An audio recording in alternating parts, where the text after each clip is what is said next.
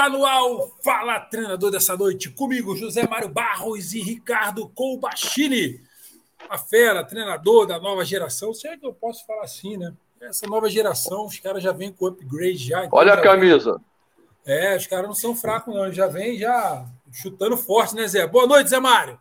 Boa noite. Boa noite, pessoal todo que vai estar com a gente. Tá? Alguns já estão. Palmeiras, Ricardo. Espero que a gente possa, mais uma vez, colocar coisas importantes para a categoria, para a classe, e que o Ricardo fale bastante e a gente fale pouco. É, e aí é para é o Ricardo ficar à vontade mesmo. Ricardo é. Comachini! Tá aí Boa a noite, fera. Obrigado Boa por noite, ter aceito o nosso convite. Noite, Muito obrigado por, pela oportunidade de estar aí conversando com vocês, de estar aprendendo com vocês. Né, esse bate-papo sempre é legal, a gente acompanha outros colegas, né, e uh, fico muito feliz, né, pelo convite e pela oportunidade de estar aí trocando essa ideia com vocês. Paz, alegria é nossa, a gente sempre, eu e o Zé, a gente sempre comenta aqui, né, a gente já trouxe bastante colega cascudo, colega que já está bastante tempo trabalhando, atuando no mercado, que já passou por, por alguns até por todas as séries, ou atuando como treinador principal ou fazendo trabalho nas comissões como auxiliar técnico. Alguns começaram do nada, e você pega a história do Parreira, a história do Oswaldo Oliveira, do próprio Manderley Luxemburgo. Esses caras são, são uns monstros, são sobreviventes, né? E, e aí a gente vê, a gente vem conversando e vê que tem muita gente nova, muito capacitada, que se comparado com esses colegas lá atrás, podem alçar voos muito maiores, né? porque hoje tem muito mais informação, hoje tem muito mais tecnologia, embora a disputa seja maior também. Né? O nível de exigência subiu quase que junto com a performance é, do conhecimento de vocês. Vocês não. O mercado se tornou mais exigente, né? É isso que eu estou tentando dizer. E, na medida que o futebol é, não sei se ele evoluiu, Zé. A gente viu lá aquele treinador holandês dando aquela entrevista, se eu não me engano, é holandês. E o cara novo, igual você, Ricardo, falando o seguinte: que o futebol teria que voltar a repetir os processos que se faziam nos anos 60, 70, na, desde a captação, na formação, né, desde a descoberta até na formação dos atletas. Que lá, quando está tudo bem, isso me impressionou Zé, na entrevista que eu vi, assim, que lá, quando está tudo bem, eles dão um jeito de criar dificuldade, porque a gente está falando da Holanda. Aqui o processo é natural, Ricardo. Um menino para conseguir jogar futebol, um menino classe média baixa, menino pobre, periferia ou, ou pobre mesmo, ele para jogar futebol ele tem que vencer vários desafios. Lá na Holanda o menino já nasce por cima. Então, é, quando está campo bom, bola boa, situação tranquila, é, comida na mesa. Outra coisa que eu vi é o Pelé um, um documentário o, a alegria dele quando ele estava na seleção lá, ou quando ele estava no Santos, né? Desculpa, quando ele estava no Santos, quando ele foi descoberto e, e que levaram ele como um craque para lá, era ele ter um, um bife no prato para comer. Esse, esse era o maior prêmio que ele tinha, aquele, uma entrevista dele. Então, Ricardo, eu queria que você começasse dizendo o seguinte: como é que você está enxergando? Porque você trabalha você acabou de vir agora de uma experiência com um colega nosso, que eu queria que você falasse, já para a gente começar já caixa alta. Vamos começar caixa alta. Depois a gente vai falar um pouco de você. Você estava na Suíça, queria que você falasse um pouco desse trabalho. Você trabalha com um colega, acabou de vir de um trabalho, um colega que é monstro. E como é que você enxerga? Você é um cara novo, né? com esse colega e outros né, que estão aí há muito tempo no futebol. Esses caras escreveram a história do futebol brasileiro. Você acha que é uma distância curta, média, longa? Como é que você está enxergando as dificuldades no mercado para vocês que são mais novos?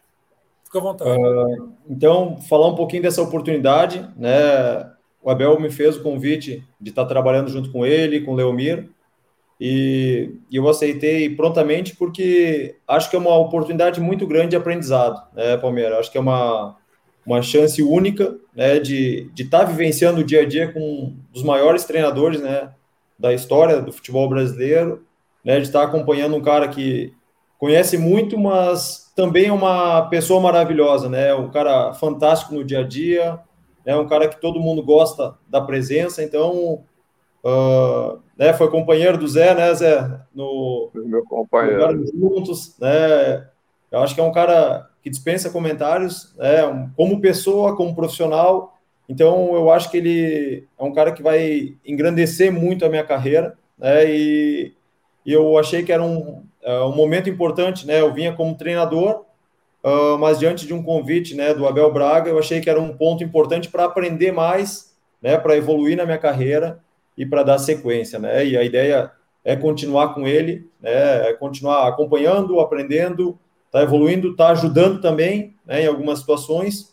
Né? Ele é um profissional que nos dá uma autonomia uh, muito legal, tanto para mim quanto para o Léo, né, que a gente acompanha ele.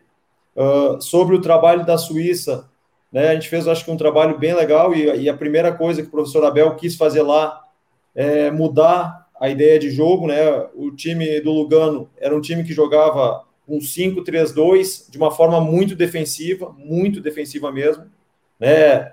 Uh, tentava jogar contra-atacando, mas por vezes acabava ficando longe do gol né? E ele já chegou com uma mentalidade de tentar pressionar em cima, de ser agressivo, né? Os jogadores gostaram muito dessa ideia. Foi um trabalho que rápido eles assimilaram e o jogador europeu, né? Pelo uh, ele tem essa capacidade, um nível de concentração muito alto, ele aproveita muitos treinamentos, né? E conseguiram assimilar muito rápido a ideia. E a gente ficou bem feliz, né? Com o trabalho que conseguiu fazer. Infelizmente o clube acabou mudando de proprietário né? E o novo proprietário que chegou acabou nem assistindo treino, nem acompanhando jogos e já chegou fazendo uma troca direta, né? Uma troca imediata. E sobre a diferença, assim, da Suíça para o Brasil, a diferença é bastante grande. Né? Eu acho que uh, o futebol brasileiro talvez seja o mais difícil do mundo, né? Ser treinador no Brasil é muito mais difícil do que qualquer outro país, do que qualquer por, outro Por quê, Ricardo? Por quê? Ah, por todos os aspectos, né? Uh, o treinador aqui, eu acho que ele ele falta respaldo, sabe, para o treinador. Eu acho que uh, existe uma pressão da mídia, né? Em cima, é, a gente joga quarta, domingo e tu vive, né? Tendo que buscar o resultado, né? Ninguém se preocupa com o processo, ninguém se preocupa com nada. Os diretores muitas vezes, né? Tem grandes diretores, né? No nosso futebol, mas a maioria acaba sendo influenciado, né? Por rede social, por torcida, por imprensa, né? Eles querem imediatamente dar uma resposta e aí, quando emenda uma sequência de um, dois, três empates ou uma derrota, já acaba tendo a troca.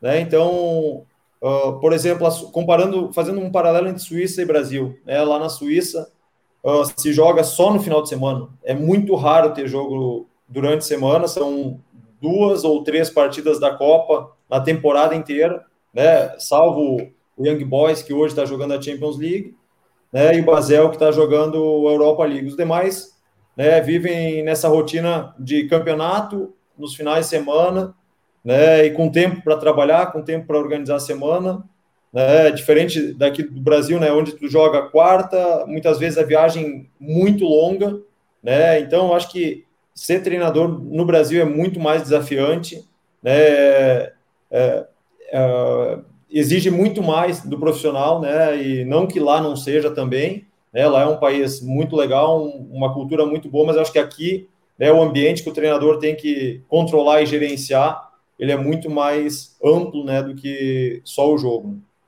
É, ele, ele, Zé, o primeiro aspecto da fala do Ricardo que chama a atenção é o seguinte: eu não tinha essa informação de que havia trocado a diretoria, na verdade a presidência do clube, né? E eu mesmo já fui demitido de clube porque mudou direção, mudou presidência e mudou-se o conceito. Paciência, é político.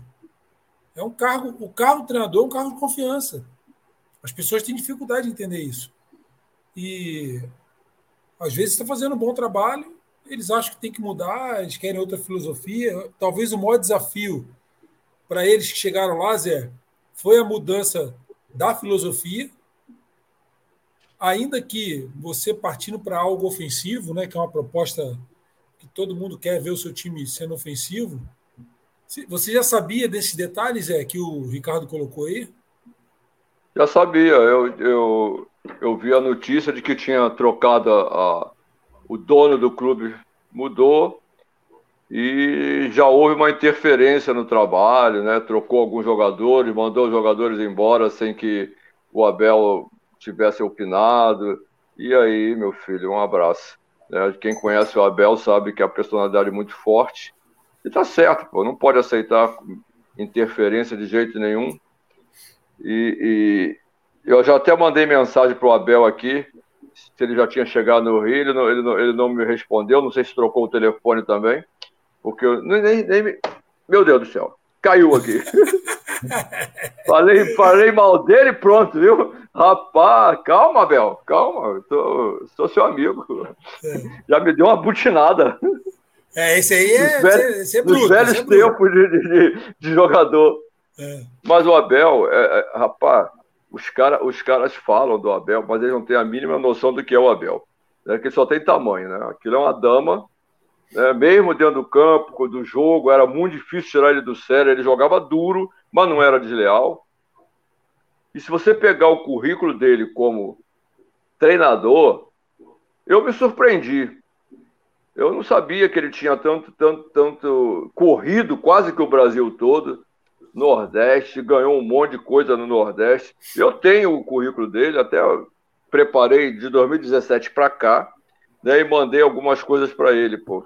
Então, assim, é, um respeito muito grande, ele vai ajudar muito, Ricardo, porque realmente ele tem experiência, tem sabedoria, tem métodos bons de trabalho. Eu acho que você fez uma, uma, uma boa, boa escolha e acompanhar ele e segui-lo. Aí, eu vou para a segunda parte da pergunta, mais específica, Ricardo. Você, quando eu falei da, da nova geração, não é nem que você é um professor pardal e nem que o Abel é um dinossauro. Mas a verdade é que os conceitos, embora a gente sempre aqui converse, eu, Zé, com o pessoal que a gente traz aqui, a gente entende que futebol é simples. Futebol é simples. Ele é simples. Quem olha o futebol, ele é simples. E, ao mesmo tempo, ele é muito complexo por causa de tudo que envolve, tudo que cerca ele. Mas o futebol em si é muito simples.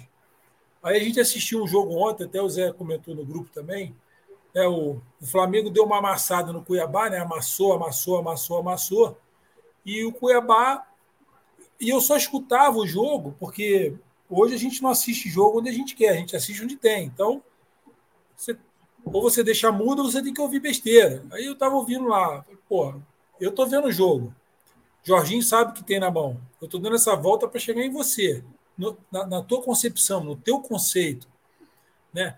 Se, qual a distância ou se você encurtou já entre aquilo que você tem por conceito e aquilo que você enxergou no Abel, né? Por toda a experiência dele. Estou falando dentro das quatro linhas.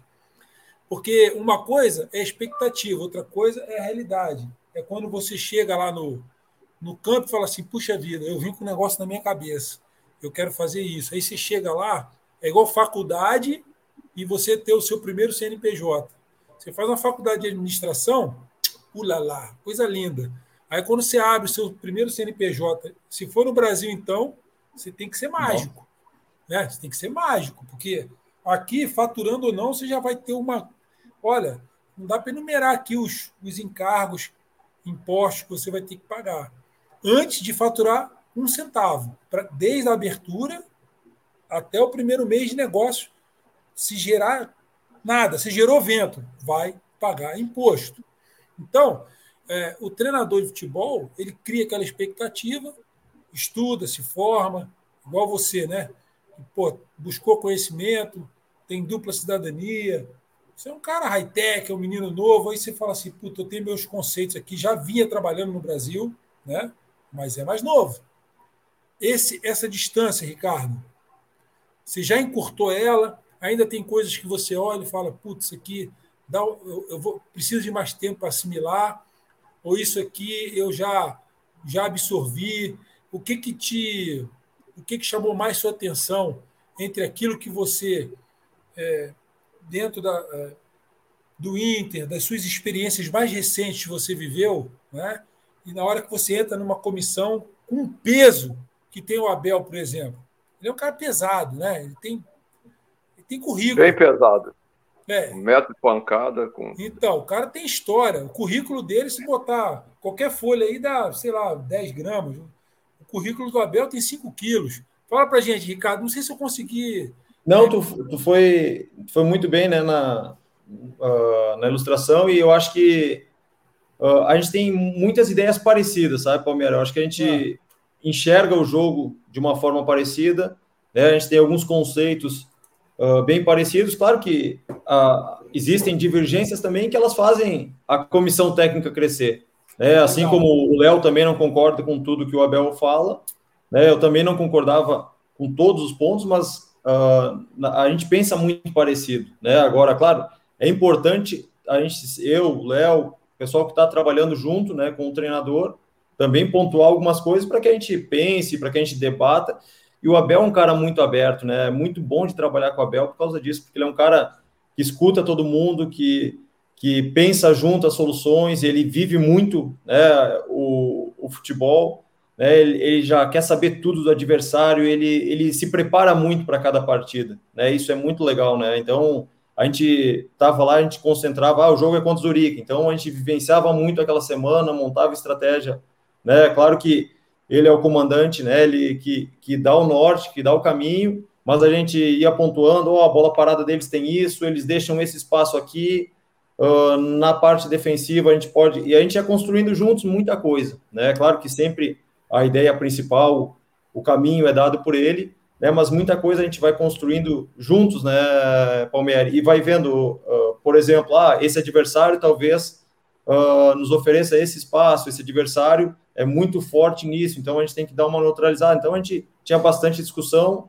né? A gente estava num outro país, uh, acabava vivenciando muito o dia a dia do clube, né? E, e, o legal é que os jogadores tiveram uma aceitação muito legal com o trabalho do Abel, né? Em consequência com a gente, com nós todos, mas é principalmente, né? O trabalho do Abel e, e uma assimilação muito rápida, né? O jogador uh, europeu é fácil de trabalhar também, porque eles têm um nível de concentração muito alto, é, é, é, é, os treinos são muito intensos, né? O, e principalmente nessa parte mental deles que é, que é muito forte, assim, uh, em até alguns momentos a gente fazia os mini jogos, alguma coisa mais reduzida e o, o nível das chegadas, dos confrontos era muito forte. A gente em algum momento, pô, os caras vão brigar, em algum momento vai ter alguma confusão. E não, o, eles mantinham um nível de competitividade tão alto mas em nenhum momento teve algum problema entre eles, sabe? Era, é, eles competiam no extremo e terminava o treino, eles estavam sempre de boa, né? Em alguns momentos você vê uh, aqui no Brasil algum jogador que chega mais forte, o outro já quer revidar, já fica, né? Acontece algumas passagens que a gente teve em alguns clubes, tu já viu isso acontecer, né? E lá a gente via os caras chegando muito forte e acabava que nunca teve um problema, né? Ficava no treinamento e os caras entendiam que era, que era assim o treinamento, né? Então, uh, acho que foi um período bem legal, acho que a gente pensa bastante parecido, né? Mas também, como eu falei, é importante né, que a gente uh, tenha algumas divergências, que a gente pontue coisas para que o Abel pense, né? E, e, veja qual caminho ele vai escolher, né? Você Ô, sabe, Ricardo, quer falar, Zé? Fica à vontade. Fica à vontade. Ricardo, é, você é auxiliar técnico, não é carregador de cone nem destaca. Então eu acho que isso aí é uma coisa que carece no futebol brasileiro, né, as funções, né, a organização das funções, dizer o que cada um pode fazer, né, começa aqui e acaba ali. O, o, o, o auxiliar técnico ele tem essa função de ser o contraponto se ele for para falar amém, vai carregar cone e estaca, pô. Vai é pegar a bola atrás do gol, vai, vai soltou bola, vai correr atrás da bola. Não é. O cara que está ali, ele tem que, tá, ele tem que ser é, é, companheiro, leal, mas tem que dar a opinião dele. Então, a gente até aqui no, no a gente tem até a ideia de fazer uma, um, um, um curso, ou sei lá, qualquer coisa que, que, que mude, que não seja curso, mas qualquer é, coisa que a gente possa mostrar as funções de cada um no, no, no, no futebol. Porque a gente não sabe. O executivo, qual é a função do executivo? Ninguém sabe, pô. Porque na hora que cai o treinador, o executivo é executivo. Se, se cair, perder, quem tem que sair é primeiro é ele, pô. Se qualquer empresa multinacional do mundo é assim, pô. O executivo é que comanda. Perdeu, sai ele, é o primeiro a sair. Não, ele só sai o treinador. Aí o que, que faz o, o, o, o, análise de desempenho? Você vê que teve um problema agora no análise de desempenho com, com, com, com o Rogério Ceni, porque o Rogério Ceni não aceitou o que o cara fala, pô. Ele tem que sujeito, ficar na, na, na, dele, pô. Aliás, eu acho que, que esse negócio de desempenho a gente podia mudar um pouquinho, né? Porque para que, que ele vai ver jogo, ver quantos passes, quanto isso, quanto aquilo, se o que vale é o resultado? Ele podia ser análise de desempenho do resultado só. Fazia só a análise, a, o, a, a, o percentual de, de, de, de, de vitória e derrota, porque é o que vale. O que o, o time joga, quantos passes, quantos troços, se, se teve 50%, de, é, 80% de posse de bola, isso aí não vale mais nada hoje, é só resultado. Então tem que mudar esses caras também. Isso aí tem programa que, que ele é tão avançado que ele te dá todas essas informações, quem correu, onde mais correu, ele te dá. Eu acho que analisar o desempenho não é, não é algo difícil. Difícil é interpretar o desempenho. É você entender por que, que correu mais ali, e aí você vai levar isso lá para o campo depois, ó, você tem que vir mais para cá. Mas por que eu tenho que ir mais para cá? Aí o, você vai convencer o teu comandado de que ele vai render mais naquela outra função. Só para ilustrar de novo. o desempenho, essa... Palmeiras, peraí, o desempenho é para o próximo jogo. Aquele já passou, acabou. É verdade, é verdade. O desempenho é, é para o treinamento do próximo jogo, para que você possa corrigir se o cara erra muito passe, se o cara cruza errado. Esse é o desempenho para mim, pelo menos vira, na minha vira, opinião. Tudo bem, vira estatística. Ricardo, é. eu, vi um, eu vi um filme que é a história de Fred Mercury. Eu não sei se o que eu vou falar vai servir para te ajudar, e às vezes você pode até me dar uma aula disso, né? Eu estou só dando um exemplo. É uma experiência que eu achei muito interessante que dá para trazer para o mundo do futebol. Isso que o Zé está falando, que você falou agora da sua relação na comissão técnica, eu, eu já conversei com o Mancini sobre isso. O Moacir Júnior, que eu tenho. Aliás, o Moacir está de parabéns, que fez um trabalho. Fez um grande trabalho, né? Conseguiu é, acesso. ABC de Natal. Ele, paz, ele já vem dois, três anos aí sendo campeão de passa. Agora o acesso seguido. Todo ano ele carimba alguma coisa de peso aí. É um, é um dos colegas que merece ascender aí de prateleira e com certeza ele vai ter uma oportunidade. Aí na história do Fred Mercury, ele abre, ele sai do Queen, do grupo, ele sai, eles brigam, mas por causa do Fred Mercury mesmo, porque ele era uma estrela, né? Ele sai e de repente eles retornam e retornam fazendo uma grande turnê, até que ao final dessa turnê ele vem, ele vem a óbito por causa porque contraiu AIDS e tal. É uma história muito interessante.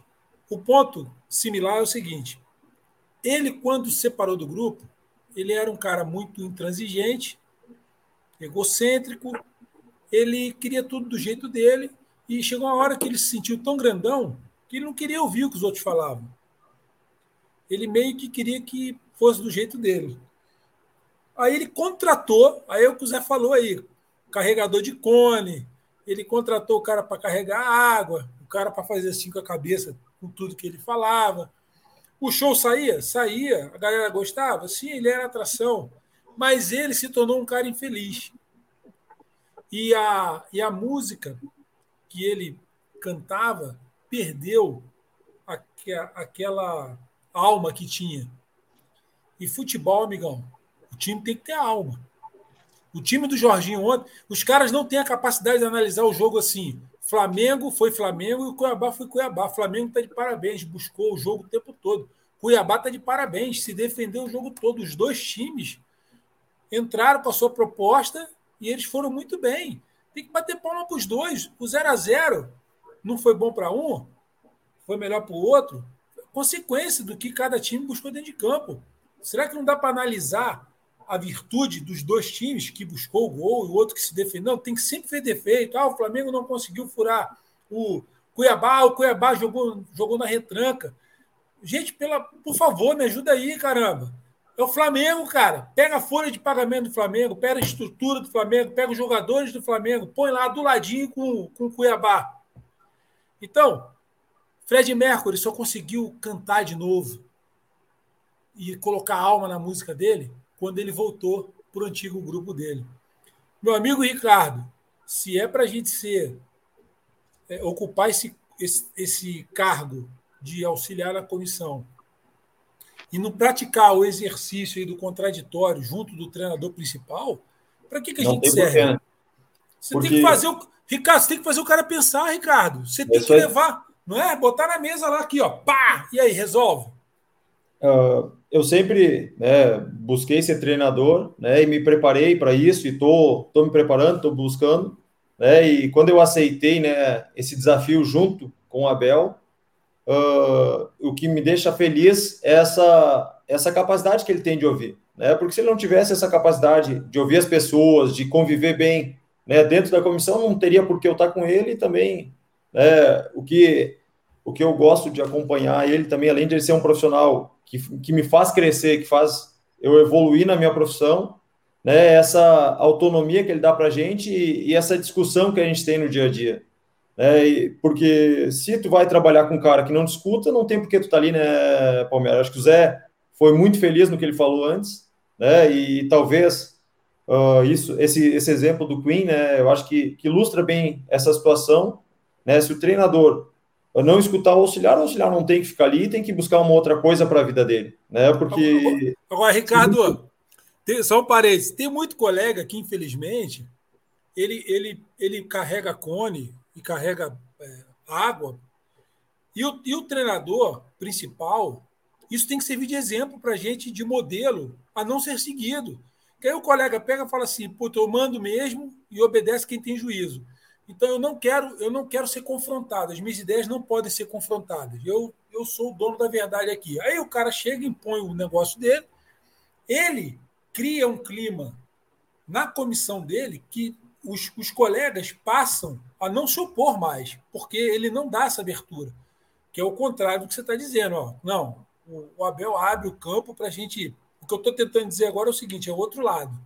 Aqueles que estão do lado de cá, que não são o head coach, né? eles não são os treinadores principais, esses colegas acabam, por força da personalidade, do perfil de personalidade do, do treinador principal, eles, eles se omitem, se sujeitam porque precisam do emprego, ou porque acham que não adianta falar, ou não querem falar. Aí, aí vira assim: é, eu, eu já acho que já não serve. Eu acho que é o tipo de relação que não. Você é, sabe que tem muita coisa que só vira combustível, só, vi, só dá combustão se tiver é, atrito. Você ter atrito né, para dar combustão, para virar energia. Né? Basta você ver aí as nossas células, como, como funciona o corpo humano. É o tempo todo trabalhando, entrando em atrito ali, em fricção. Então, a comissão técnica precisa ser um ambiente vivo, cara. E, e, e, isso é o segredo do sucesso. Olha, eu não gostei, pô, isso aqui não está legal. Claro, com todo respeito, ali dentro, sala fechada, você botar na mesa, dar real para o teu colega, cara, você está indo por um caminho, será que está certo isso? E a última palavra é dele. Ele, ele, é, o, ele é o mestre, ele, ele, é o, ele é o cara que vai dar a opinião final. Mas não quer dizer, por isso, que você tem que concordar com tudo que ele fale, porque senão ele não cresce, você não cresce também. E ele vai ter que convencer você, ou você a ele, de que aquela ideia sua ou a ideia dele é a melhor ideia. É isso? Porque é a melhor ideia que vai, dar, vai gerar resultado. É. Então, assim, dito isso, eu, nesse, nesse ponto aí, desejo muita sorte. Acho que o Abel deu uma cartada porque o Leomi é um cara mais também da antiga, né? O que que, o que que o Abel fez? Deu um ar de jovialidade, meu caro Zé, na comissão dele, puxando o Ricardo, né? Que é um menino novo. E aí o que eu quero saber de você é o seguinte, Ricardo. Ó, vem a mulher do Google de novo para falar comigo. Quero saber de você o seguinte, Ricardo. Você eu dei um mudo aqui na mulher do Google, tá? Que eu falo, ela entra e quer traduzir o que eu estou falando. Me fala um pouco é, como que o futebol surgiu na tua vida, né, assim, brevemente, para a gente voltar a falar de novo em caixa alta, mas para a gente entender, né? A pessoa está aqui, puta, Ricardo, comissão do. Quem não é do Sul, né? Às vezes tem um colega que vai ver isso aqui, ou vai assistir o cara lá do Norte, Nordeste. Paz, Ricardo, Ricardo, fala um pouquinho para a gente aí da tua trajetória. Ah, eu comecei a tentar ser jogador, né, Palmeiras, com uh, muito cedo ali, jogando futsal. Aí, com 10 anos, eu fui convidado para jogar na, na, base ali do Juventude. Né, joguei até os 17 anos. Qual posição, Ricardo? Eu era volante, zagueiro, mas fraco, Palmeiras. E aí eu. Você, você rachava mamona ou você gostava de sair jogando? Fala pra gente. Tentava sair jogando, mas era um cara muito Rachava mais. Mamona. Eu acho que era um cara muito é. mais esforçado do que um jogador. Pois é, quando, quando o cara fala assim, igual o Ricardo, ele rachava mamona, Zé. Não tem jeito. Ah. Qual, que altura que você tem, Ricardo? Que altura que você tem? 1,78. É, então, é. nunca foi um jogador que tinha uma, uma qualidade muito grande. Qual é a altura? 1,78. É igual o Mauro Galvão. O Mauro Galvão também não é grandão. O Mauro Galvão é técnico pra Não, mas aí eu comecei eu como tenho, zagueiro. Eu tenho um, um meia meia. Aí um foi pra frente, né? É, aí fui para volante. E aí fui até os 17 anos, mas não me via jogando profissional, apesar de ser um cara extremamente dedicado, um cara que treinava muito mais que os outros. É, todo jogador ruim é esforçado, né? e aí treinava muito forte, me dedicava muito mas chegou um momento que eu percebi que não ia ter sucesso jogando futebol, né? E comecei a, a partir para um, um, uma forma de fazer um curso de educação física para me manter Cara, no meio. Só lembrei aqui uma coisa. O Doval falava assim: treina muito, joga pouco. eu era, eu era, treinava demais. E e aí. o, Zé fica, o Zé fica falando essas coisas aí, o telefone dele tá caindo lá. Deixa ele, Ricardo. Vai, porcaria aqui dessa é o fio. Deixa ele. E aí Fala, eu Ricardo. acabei indo para fazer um curso de educação física. E aí o Jonas, na época, era, até hoje é um dos treinadores, um dos coordenadores da, da escola do Juventude ali, me convidou né, para trabalhar na categoria sub-10 e sub-11. Quando eu tinha 17 anos, estava entrando na faculdade e aí ele me convidou para trabalhar com o Sub-10, Sub-11 Juventude. Né?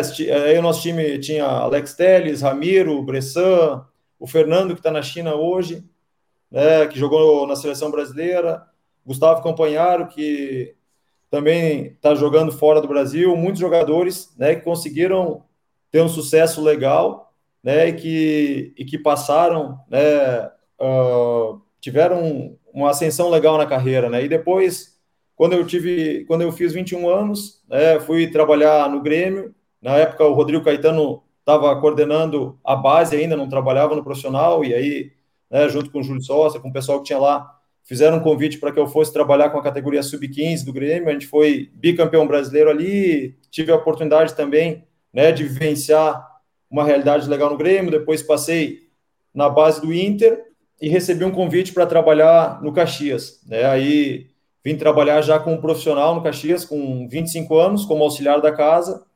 Né? Aí tive a oportunidade também de trabalhar ali dois anos como auxiliar, passei por uh, oito treinadores. Né? Infelizmente, o futebol brasileiro é isso aí que vocês sabem e falam, a gente discute todo dia, né? Trocou muito treinador naquela época, né? E aí acabou que. Uh, Você consegue tem... lembrar? Consegue lembrar de alguns nomes, Ricardo, que passaram? Uh, Lisca, né? Lisca, Argel, Piccoli, Paulo Porto, Mauro Ovelha, né? Foram vários treinadores. Foi um período muito rico, né? Um período. você fez Camargo, vários cursos, né? É, você fez vários então, cursos ali. É, um, esse é um curso, né? É. é. a chance de tu ver o profissional, de tu estar tá analisando também né, várias situações, uh, montando a tua forma de ver né, as coisas. Uh, em alguns momentos eu acabei dirigindo o profissional do Caxias, né? Com 25 anos eu fiz jogo de Copa do Brasil, do Gauchão, né? Depois acabei saindo do profissional do Caxias, fui fazer um ano de no profissional do Juventude como auxiliar do Lisca, né? No ano que a gente teve o acesso da Série D para a Série C, né? Um ano que o Juventude vinha numa fase muito difícil, a gente conseguiu o acesso e aí depois, no ano seguinte, o Internacional me convidou para trabalhar né, nas categorias de base. uh, de novo, né? Eu trabalhei no juvenil e depois no ano seguinte já com o júnior e depois com o Inter B, né? Onde eu fiquei de 2013 a 2020, né? 2019 eu acabei fazendo alguns jogos no profissional, auxiliei o, o Zé Ricardo, o Cudê, então foi um período legal também ali no profissional, né? E, e, foi um período muito bom. Em 2014 eu acabei conhecendo o Abel Braga, né? Eu, eu treinava com a equipe sub-17 né, num campo, o Abel treinava no campo ao lado, e aí acabava os treinos, ele chegava ali, ele gosta sempre de dar uma olhada no treino do sub-20, no treino da 17, e a gente acabou se conhecendo ali, né, não teve um contato muito grande, e aí o 2021 eu acabo recebendo um telefone dele e fico muito feliz, né, pela, pela oportunidade, pela, pela, fiquei bem, bem, sou muito grato a ele, né, por estar tá trabalhando na comissão dele, né? Eu acho que é uma valorização também do meu trabalho. Ele acompanhava um pouco né, do, do dia a dia ali e me convidar. Eu fiquei bem feliz por essa oportunidade. Rapaz. É, que currículo, hein? É, é assim. Quantos anos você está, Ricardo? Agora estou com 36. É, o ano passado dirigi o, Pelotas na Série D, um pouco do Gauchão esse ano e o Gama na, no início da Série D, né? E aí acabei uh, deixando o Gama para ir trabalhar com o Abel. Né? Ô Zé, o Ricardo, ele, ele, a exemplo de poucos colegas, muitos têm muita experiência. Né? Assim, às vezes, mas é difícil pegar alguém novo e ele, e ele dá sorte que ele é novo e tem cara de novo, né? Tem uns colegas que são mais estragadinhos, né? Eles são mais ou menos, né? É, eles, eles, como diz, né, rodaram sem olhos. É. Aí está tudo acabadinho. Mas o Ricardo está bem. E assim, já com uma experiência legal, passou por colegas aí que são renomados. E, porra, cara, eu acho muito legal isso. Eu acho é, uma bola dentro que o Abel deu de, de puxar o Ricardo, que é um cara mais novo, como eu disse. Não adianta, por mais que você diga assim, ah, ah futebol, futebol ele pode ser uma coisa só, mas cada cabeça uma sentença, cada um pensa de um jeito, é, é, são conceitos e, e esse, nesse caldeirão aí de ideias e possibilidades e, e criatividade, futebol é muita, você tem que usar muita criatividade no futebol, tem que ter muita percepção, sensibilidade para caramba, né? Eu acho que tudo isso tem muita experiência, mas tem, tem que ter muito conhecimento também. Não dá para ter futebol hoje e não ter ciência, não dá para ter futebol hoje e não ter medicina, não dá para ter futebol hoje e não ter suplementação. Não dá para ter futebol hoje e não ter ética. Existem algumas coisas, sabe, que a gente precisa repensar. E eu acho que a, a, quando você mistura né, o, o, novo com o velho, eu acho que dá um, acho que dá um cozido bom, Zé. Você não acha, Zé? Fala aí, Zé, porque nós, nós já fomos novos também, né, Zé? É, já fomos. É, isso aí que eu ia falar para o Ricardo. É, ele teve com muita gente, muito treinador de nome, muito treinador que ele viu treinar de perto, né? E aí vai depender dele agora analisar tudo que ele viu e ver o certo e errado.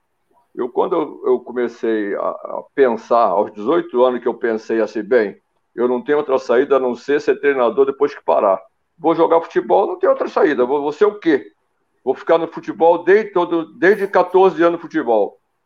E aí eu comecei a observar todos os treinadores que passaram por mim e analisando aquilo que eles falavam que era bom e aquilo que eu achava que era ruim e atrapalhava. E eu, graças a Deus, eu levei isso para minha vida toda, né? Olhando sempre, tentando, anotando muita coisa. Eu tenho aqui muita anotação ainda daquele tempo, né, em agendas, das coisas que eu vi que eram boas e das coisas que eu não podia fazer porque eram ruins. Porque a gente, como jogador, a gente sabe, pô. Está recebendo a informação e está vendo que está dando errado. Para que, que você vai fazer? Né? Ah, tá recebendo uma informação que é útil. Então, essas aí eu levei para frente. Então, é, é a oportunidade do Ricardo de tra ter trabalhado, de ter ouvido e agora culminando com, com, com, com Abel, né? dele analisar tudo aquilo que ele viu, tudo aquilo que ele treinou, tudo aquilo que ele participou para fazer a carreira dele. Porque, como eu sempre falo aqui, o, o, Palmeiras, nada é errado no futebol. depende da hora e para quem você vai dar o teu treino. Né? Porque o treino lá da Europa é ruim, para mim é ruim aqui, se você generalizar. Mas tem determinada hora né, que aqui é legal para caramba o treino que eles fazem lá. A maioria das vezes não é porque a nossa característica é diferente, nosso conceito é diferente.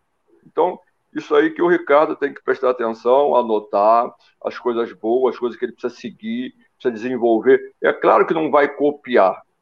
Né? Ninguém copia no futebol. Você olha, assimila e desenvolve. Sempre tem que evoluir. Se você fizer a mesma coisa, não vai sair do lugar.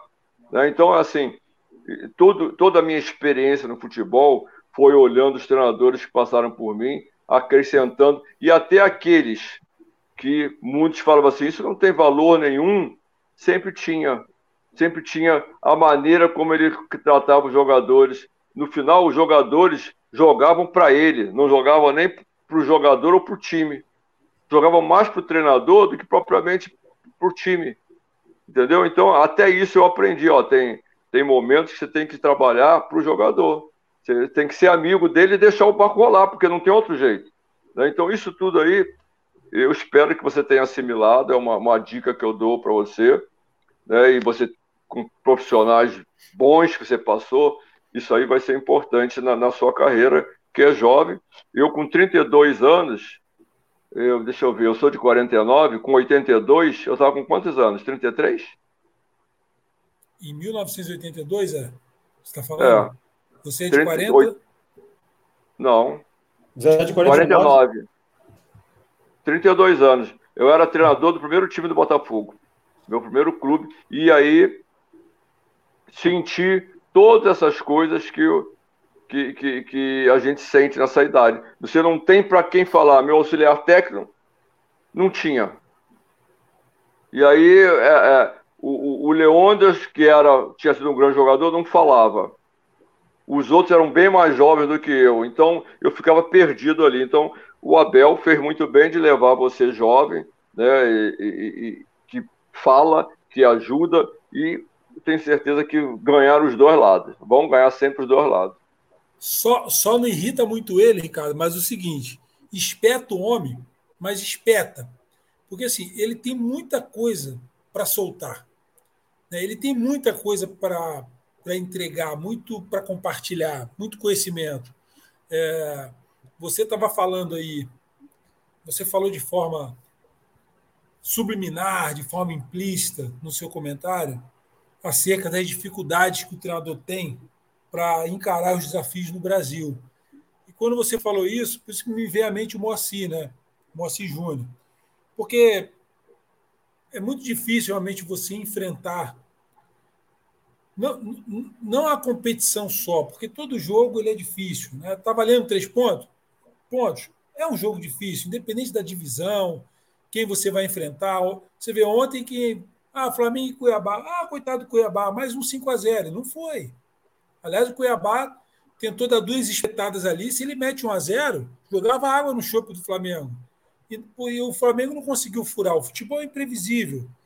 Você, analisando tudo que você tem visto no Brasil, ah, a dificuldade da carreira, esses, essas nuances que são atípicas. Isso, isso é, sub, é, é, é sobre-humano né, o que se faz aqui. É sobre-humano. Não, não, não dá, não, não tem como se comparar. E aí é uma pergunta difícil de responder que eu vou te fazer. Como, como você enxerga essa questão da ética eu até dei um exemplo esses dias conversando com o Júlio Sérgio, né? o, o, o ex-goleiro, que hoje é treinador, se eu não me engano, está lá no Juventude. Se eu não me engano, está no Juventude. Está é, tá lá na comissão técnica. Eu vejo esse Júlio, você sabe o que acontece?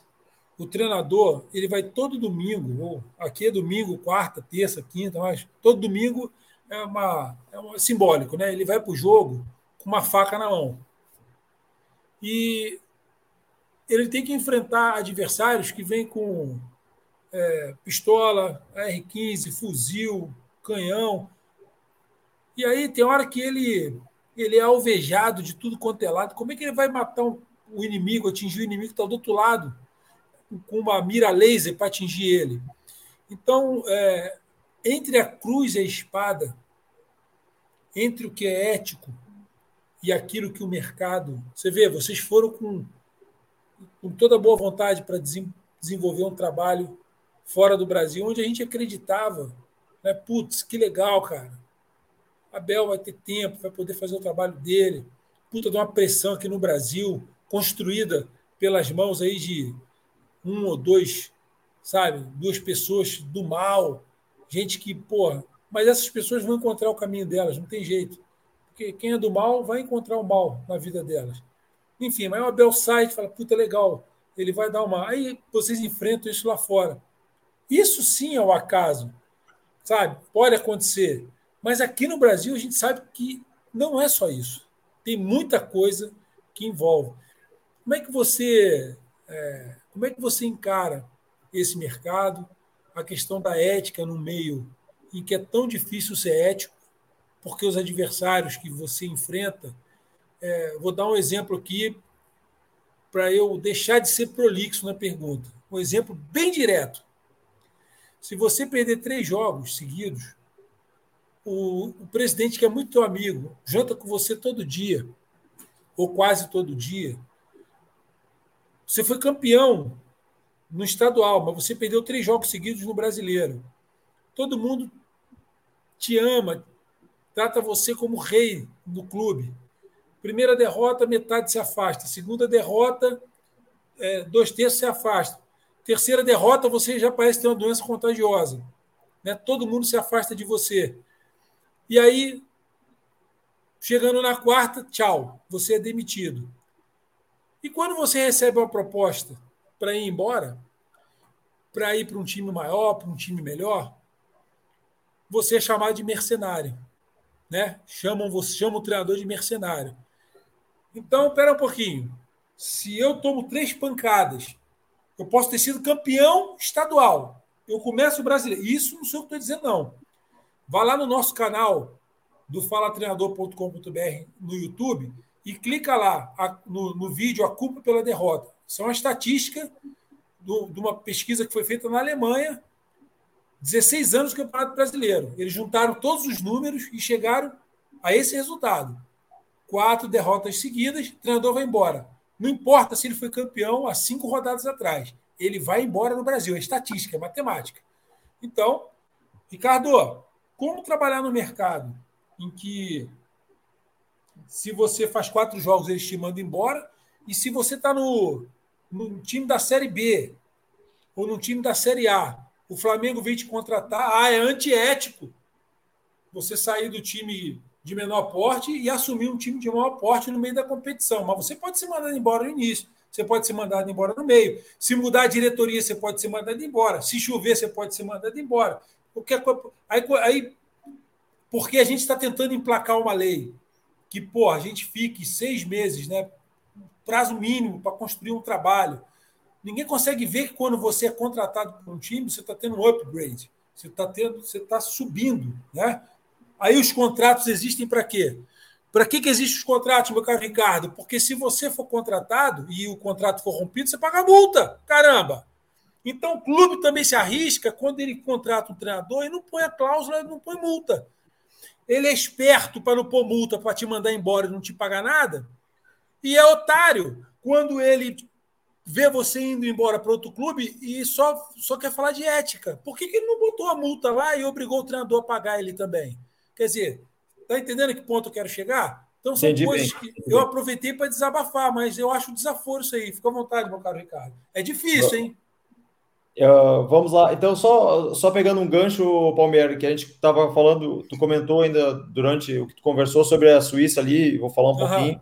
Uhum. Uh, o presidente é, tinha uma relação muito legal com a gente ali, com a comissão, a direção do Lugano, a cidade, a torcida estava empolgada é, e o presidente nos falou: uh, eu estou no clube há 11 anos, né, e a minha família já não aguenta mais eu estar tá todo domingo aqui, eu estar tá tirando dinheiro da minha família para botar no clube e não tenho o que fazer, eu tive que vender o clube. Ele até comentou com o Abel, né, que o Abel deu uma, um azar grande, porque se, se o Abel chega há dois anos atrás, chega a três anos atrás, ele estaria até hoje no clube, né? Porque o presidente gostou demais do Abel. Né? Já o, chegou um grupo do, uh, do Chicago Fire, né? Que comprou o clube e, e aí aconteceu do jeito que aconteceu. Eles não acompanharam nenhum treino. Foi uma reunião e essa reunião, né, eles quiseram já impor algumas coisas que não, não vale a pena aqui estar falando, mas okay. a cultura lá né, é, é, da continuidade, a cultura é de valorizar o trabalho, é de ter paciência. Né, a cultura do europeu geralmente ela tem mais, mais paciência que a nossa, né, cultura e, e tem esse tempo, né? E o presidente lamentou porque estava gostando muito do Abel, né? Então a gente deu um pouco de azar aí também, né, de, de ter essa troca no meio que que sempre que tem uma troca uh, pode, pode, gerar alguma Sim. situação, foi o que aconteceu, né? E trazendo para a nossa realidade, né, eu acho que uh, troca-se demais, né? Eu acho que troca-se demais, eu acho que o ideal seria que os contratos fossem cumpridos sempre, né? Tanto da parte do treinador quanto da parte do clube. Mas, okay. né? Mas a gente sabe que não é assim a realidade. E eu acho que se o clube acredita no profissional, faz o contrato de um ano, né? faz o contrato de uma temporada e, tipo, ah, eu contratei o Zé, eu vou contratar o Zé de janeiro a dezembro, né?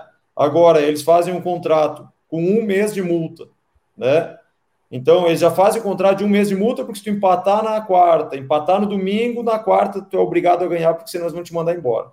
É, isso, como tu falou, por mais amigo que o presidente seja, uh, por toda a afinidade que vocês tenham, uh, se tu empatar na quarta e não ganhar no domingo, tu já está fora. Né? Isso acontece né, com qualquer um, tá todo mundo exposto, né? E o que acaba protegendo muitas vezes, dando sequência, né? A gente está uh, tem muita gente, né? E a federação dos treinadores tem brigado muito para mudar essa realidade, né? E, e, vem evoluindo dia a dia, né? Essas discussões que são feitas, elas vêm uh, ampliando assim uh, essa segurança para o treinador que quase uh, não tem, né, Palmeiras? O treinador ele está muito vulnerável ainda. E eu acho que se o treinador recebe uma oportunidade de um clube muito diferente, onde é uma oportunidade única da vida dele, né, diante desse cenário que se vive no futebol brasileiro, eu não vejo como tão errado. Por exemplo, vamos citar aqui o treinador de um time da Série B tem uma proposta, por exemplo, do Flamengo. Como é que ele não vai ir, sabe? Então, eu não condeno quem, quem aproveita essa oportunidade, porque também a partir do momento em que ele tiver uma sequência de insucessos, ele com certeza vai ser mandado embora. Então, eu não acho antiético ele sair, não acho, né? Porque se o clube que ele está trabalhando, né, valoriza o trabalho dele, daqui a pouco impõe uma multa ali, ah, faz um contrato um pouquinho mais longo e, né? Porque quando eles te mandam embora, eles falam: ah, tu tem um contrato de um mês, tá pago aqui, tu tá, tá livre. Ô, então, Ricardo, e ele pode dar. E o clube, se o treinador não quiser fazer o contrato, ah, mas o treinador não. Estou dando um exemplo. Ah, o treinador não quis fazer o contrato. Não contrata. Não contrata, busca Ué? outro. Claro. Caramba, é uma relação de trabalho, pô. Você contrata, rabisca o contrato, as cláusulas são essas aqui. Eu quero trabalhar sério. É isso aí, é isso aí. Eu acho que os dois. Todos os clubes que eu passei na minha vida assinei contrato. E todos que falam assim, não tem multa rescisória para nem para mim nem para vocês. Ah, se tem para vocês, tem que ter para mim. Não tem para não tem. Então, okay. sempre que eles queriam botar multa rescisória, eu botava para mim também. Os dois lados. Sempre dois. Nunca aceitei. Não tenho que reclamar nenhum. Todos os que me pagaram, porque eu sempre exigi registro na carteira e contrato assinado. Nunca abri mão disso em todos os que eu passei é, é, no Brasil e fora do Brasil. E eu acho que isso aí é importante o, o, o, o treinador exigir essa, essa, essas causas e deixar bem claro. Né? O problema do Mancini, que a gente está tá tocando aqui no assunto do Mancini, assim, eu não gosto, eu particularmente não gosto de trocar, eu não gosto de trocar de clube. Não sei se eu trocaria, mas não vejo mal nenhum. Se fazem com a gente, tem que fazer com eles, pô. Se fosse assim, nunca ninguém mandou o treinador embora e o Mancini faz um negócio desse, todo mundo, todo mundo poderia falar do Mancini. Mas é tudo ao contrário, pô. Ô Zé, Quantos... só um parêntese, Só um parênteses para você completar. Para cada 100 treinadores, eu estou aqui, mas eu estou chutando a estatística, mas não deve ser muito diferente disso. Se a gente pegar aí os últimos, vai lá, três anos, para cada 100 treinadores que foram demitidos, um saiu de um clube menor e foi para o maior, ou foi saiu de um clube para ser contratado por outro, tendo uma ascensão, um upgrade. Entende o que eu digo? Uhum, saiu. Eu a maioria vai embora para casa e, e, com doença contagiosa, pô. É, porque é demitido, é muito difícil acontecer isso aí. Eu, eu me lembro assim, nos últimos anos, 10 anos, sei lá, uns dois ou três só, pô. Aí vem essa hipocrisia, aí vem essa hipocrisia. É. Torcedor reclamando. Mas por quê? Porque a imprensa fala isso, porque o, o, o camarada que é pseudo-comentarista, analista, entendedor, sei lá do quê, do futebol, como é que pode? Falta de ética, falta de ética? Eu não vejo você abrir sua boca para meter o pau no clube quando eles mandam o treinador embora, mesmo se ele foi campeão, porque ele perdeu três jogos seguidos, e eles não levam em consideração, como a gente já trouxe treinador aqui, que falou Palmieri, a gente jogou, tinha é, um jogador cartão amarelo, o outro estava lesionado, o outro passou por cirurgia, três estava com, estavam com Covid, o cara com metade do time desfalcado, ele entrou em campo, perdeu três jogos seguidos, mandaram o cara embora. Aí eu não vejo ninguém falar isso, ó, pô, o treinador estava com um monte de desfalque, ele não conseguiu reunir o melhor. E a gente sabe que a maioria dos times não tem elenco. Tem um time, joga com 11 e completa com a meninada que vem de baixo. Então, Ricardo, a pergunta foi essa. É, e, como e, como só, vencer esses desafios aí? Como? Só, só ilustrando, né? Eu acho que todo mundo, todo mundo, né, quer ter continuidade no clube, quer deixar um legado para o clube, quer fazer história lá, quer, quer vencer no clube. Né? Ah, eu estou no meio de um processo, eu não vou querer sair do processo. Né? Geralmente é isso que acontece. Eu quero é manter a sequência e eu quero ficar ali. Mas, por outro lado, a gente vê que a partir do momento em que tu oscilar por uma semana, uh, quantos casos a gente viu ano passado de treinadores que foram demitidos, onde uh, bateu seis casos de Covid, às vezes até no treinador, Teve treinador que foi demitido com Covid, né? Os caras só deixaram ele se recuperar, demitiram, e chegou outro treinador na sequência. O cara vinha com uma campanha boa, isso não foi um caso, foram mais de, foram Sim. vários casos. Né? O cara ficou com Covid, ficou 15 dias fora, o clube perdeu ali dois jogos, empatou um, na volta ele não estava mais no cargo. Né? Então, uh, não é, não tem, né? Os, se os dois lados forem corretos, o treinador não vai deixar o clube.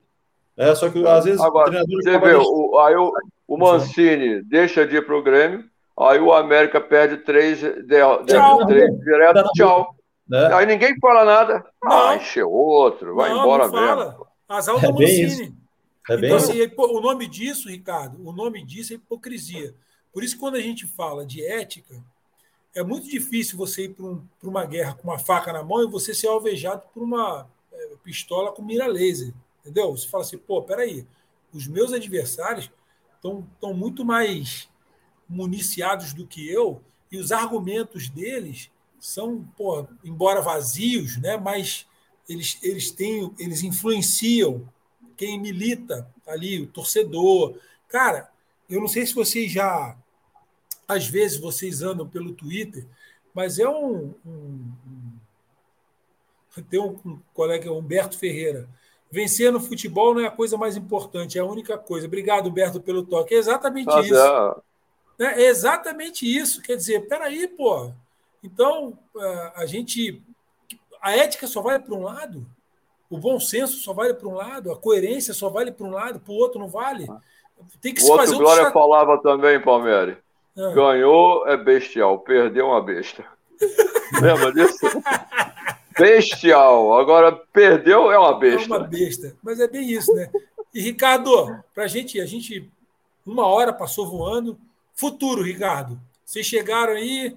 Ah, eu também não quero que você né, não fale nada daquilo que, não, que você não saiba ou que não deva falar, mas fica aqui a pergunta para você ficar à vontade aí para responder, para a gente encerrar o nosso programa.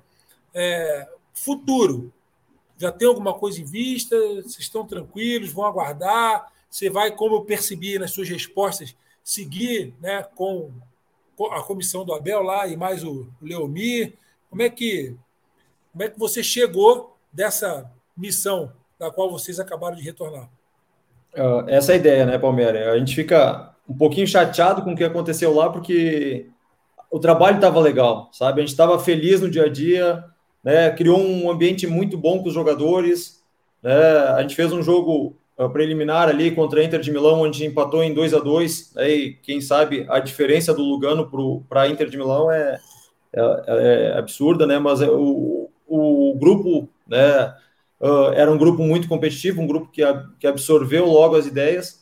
E ali no campeonato a gente fez uh, quatro jogos, duas vitórias, duas derrotas, venceu bem na Copa, né? Tava com um trabalho legal. O Lugano lá na Suíça é um clube de médio para baixo na tabela ali, né? Tava fazendo um trabalho legal e agora, né? A gente acredito que vai uh, acontecer mais para o ano que vem, né? Acredito que esse ano né, já está em reta final de temporada, né, provavelmente aconteça né, para o ano que vem, mas a minha ideia é trabalhar assim com o Leomir, trabalhar com o Abel, né, porque a gente criou um ambiente legal de trabalho, um ambiente de discussão, um ambiente de crescimento, né, e, e foi muito válido para mim, né, espero que também tenha sido para eles, né, mas essa troca ali eu acho que é bem legal, né, e, e, e eu estou bastante feliz, né, eu estou bastante feliz, pretendo acompanhar eles ainda, né, e a gente dar sequência e fazer, né, o, uh, acredito que vai ser em 2022, né, pode ser que, que ainda tenha alguma coisa para esse ano, mas acredito que será em 2022, né, e a gente está esperando, né, então uh, fico feliz de continuar junto com eles, né, e que a gente possa fazer um ano bom e de conquistas aí pela frente. E será. Meu caro Zé Mário Barros, fica à vontade para agradecer a presença do Ricardo, Corremos aí com uma hora assim, tempo recorde, porque passou e eu nem percebi. Fica à vontade aí, Zé. Ricardo, muito obrigado pela participação no programa. Espero que vocês consigam já já uma colocação, porque o futebol brasileiro está precisando de gente é, é, estudiosa, gente competente. Eu, eu conheço bem o Abel, é, meu amigo, companheiro de clubes de Fluminense e Vasco conheço bem da, da, da personalidade dele, merece oportunidade. Não é oportunidade, porque ele já mostrou tudo que ele, que ele pode fazer, já fez grandes trabalhos. E espero que já já apareça tudo aí. Muito obrigado. Obrigado, Palmeiras, mais uma vez aqui junto, fofocando. Eu até hoje não falei muito, não, hein? Não, não, Ricardo, não, não, Ricardo é bem, Ricardo é. Ricardo, e eu, eu, eu hoje estava mais atacado. Então, é. você está assistindo Fala Treinador!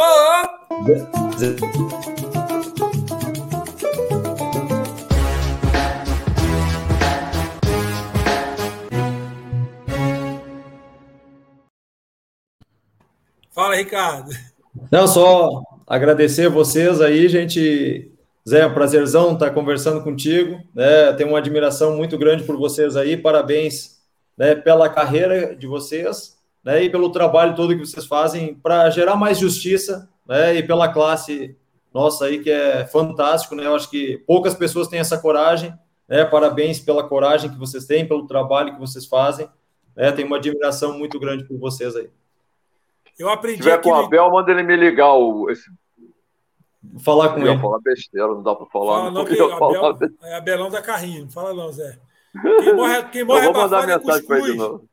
Eu aprendi aqui no interior de São Paulo, quem morre abafado é cuscuz, meu amigo. Tem, a gente tem que, claro, com razão, com coerência, com argumento, né? A gente tem que fazer os enfrentamentos. Agora, realmente, tem determinadas colocações são feitas que não merecem nem réplica, porque, infelizmente, putz, tem uns caras aí vivendo é, do futebol, sabe, comentando futebol, falando da bola, como se eles tivessem jogado futebol a vida toda, como se eles tivessem ganho Copa do Mundo. Gente sem a menor credibilidade, sabe? Falando de futebol com uma autoridade que você fala, nossa, mas foi campeão onde? Que, que ele fez pelo esporte? Se não for futebol, pelo esporte, então. Eu respeito os caras, sabe? Que, pô, seguiram carreira na modalidade, qualquer modalidade esportiva, e, pô, e, mesmo aqueles que não tiveram grandes feitos, mas o cara tem uma carreira, o cara, pô, viveu, sabe? Uma vez peguei um comentarista aí falando, ah, quando a gente estava não sei aonde, esse cara jogou? Não, ele estava falando de quando ele foi lá cobrir um, um campeonato, com todo respeito. Sabe? Cada um no seu lugar, pô. Então a gente escuta coisa, a gente fala assim, pô, é por aí. E aí o torcedor, o incauto, aquele que está em casa, que gosta de se alimentar desse tipo de resenha furada, né? Que não traz nenhum tipo de conhecimento, nada. A gente, a ideia aqui nossa é fazer com que vocês, né, que, que estão dentro das quatro linhas, vivendo, a gente possa reunir um material muito bacana. A gente hoje a gente soltou lá no fbtf.com.br primeiro primeira escrita lá na coluna do colega Marcelo Salazar, que é um cara que escreve muito bem, treinador, vitorioso, Legal. menino novo. Cara, sabe, tem umas ideias, uns conceitos interessantes. Fica à vontade também, Ricardo. O dia que você quiser escrever um artigo, né? A ideia é que ela ali é curtinho, né? Para você passar uma ideia, para compartilhar com os colegas, aqueles que estão se formando, né? Uma nova geração que está vindo aí, para entender o que que, como, o que que passa na cabeça do treinador e que a gente possa levar para o torcedor o que realmente acontece dentro das quatro linhas, não aquilo que algumas pessoas fantasiam, né? Os encantadores, os caras são encantadores, estão encantando aí as pessoas em casa, falam bonito, narram o jogo e tal mas estão falando nada com nada. O futebol não é isso. Isso não é novela. Futebol não é novela, uma obra de ficção. É novela. Futebol ele é jogado, você tem que assistir, saber o que está acontecendo, quem entrou, quem saiu, por que, que entrou, por que, que saiu. Você não vê discussão tática, você não vê análise tática. Você não entende. É, os caras começam a misturar tudo, começam a falar de Covid, começam a falar de quem morreu, quem viveu, começam a falar de política no meio do futebol. Misericórdia, vamos falar de futebol. Vamos falar de esquema tático, vamos falar por que, que substituiu, por que, que tirou, por que, que colocou. Isso é legal. Vamos perguntar para o treinador por, por que ele fez essas opções, por que, que ele entrou com esses jogadores, por que, que ele tirou aqueles jogadores, sabe? Montar uma mesa redonda e vamos discutir futebol. Por que, que, por que, que a gente está tanto tempo sem ganhar a Copa do Mundo? Por que, que a gente está tanto tempo sem ganhar a Copa do Mundo? Sabe? Isso precisa ser discutido, precisa ser debatido. Nós estamos errando lá atrás. Por que, que nós Mas eles não sabem nada. Esses caras não sabem nada. Não pode fazer então, isso porque não sabem. Mas a gente precisa. no outro dia, no outro dia eu estava no, no zap com esse Mauro aí, Mauro César maluco aí. Aí eu falei, rapaz, eu sou do tempo do, do João Saldanha, Luiz Mendes, é, é, Valdir Amaral, outro patamar, falei para ele, ficou pau da vida. Aí eu falei, quando você tem? Quando você tem? Aí ele falou, ele, tinha nascido em 79, 78. Falei, rapaz, eu já era campeão brasileiro, é, campeão carioca duas vezes, não fala mais comigo, não. E desliguei, saí do zap dele, ficou louquinho comigo. Oh, idiota, pô, não sabe, Cara, pô. Assim, não vamos, não vamos, não iremos, Ricardo, colocar uma nuvem negra em cima dessa entrevista maravilhosa que foi com você aqui. A gente deseja é. para você, Ricardo, uma carreira brilhante, maravilhosa você está com, com uma dupla, né? O Abel e o Leomi. Esses caras sabem muito. Leomi jogou numa época de ouro no Fluminense. Época de meu ouro. Time, não é craque, né? É, só com craque, meu também. Só com craque. Abel dispensa comentário. Cara, você é uma pessoa de sorte. Verdade. Você é um profissional, você é um profissional competente. Não estou tirando aqui nenhum mérito seu. Na verdade, eu estou te dando todo o mérito, porque se você for escolhido por eles, é porque você reúne bastante talento para fazer parte desse grupo, né? Você está numa seleção, cara. Então eu desejo realmente que você tenha muito sucesso, que você seja feliz dentro dessa parceria aí e que você consiga extrair dessa dupla, do Abel e do Leomir, todo o conhecimento e capacidade que eles têm, porque esses caras têm muito conhecimento, muita capacidade. E a sua jovialidade possa vir e e com todo atrevimento que é peculiar dos mais jovens, né? Todo atrevimento, bom atrevimento, né? Você possa melhorá-los, né? torná-los é, melhores do que eles já são, porque esse é o grande desafio, né? Você melhorar aquilo que eles já fazem. Beleza, meu caro Ricardo? Beleza, prazerzão ter conversado com vocês. Tudo de bom, muito sucesso e parabéns aí pela por essa jornada que vocês estão fazendo e estão melhorando a vida de todo treinador brasileiro aí. Eu não vejo a hora de você estar tá de volta aí, junto com o Abel e com o Leomir, nas quatro linhas, dirigindo um time dentro do Brasil ou fora. Eu vou soltar uma vinheta aqui e a gente já volta para se despedir fora do ar, ok? Segura aí, claro. não sai não. Um Agradecer os colegas que é, assistiram, aqueles que deixaram um recadinho aqui, aqueles que irão assistir, né? E segunda-feira que vem, se Deus quiser, a gente está de volta aqui novamente com mais um Fala Treinador, segura aí, valeu!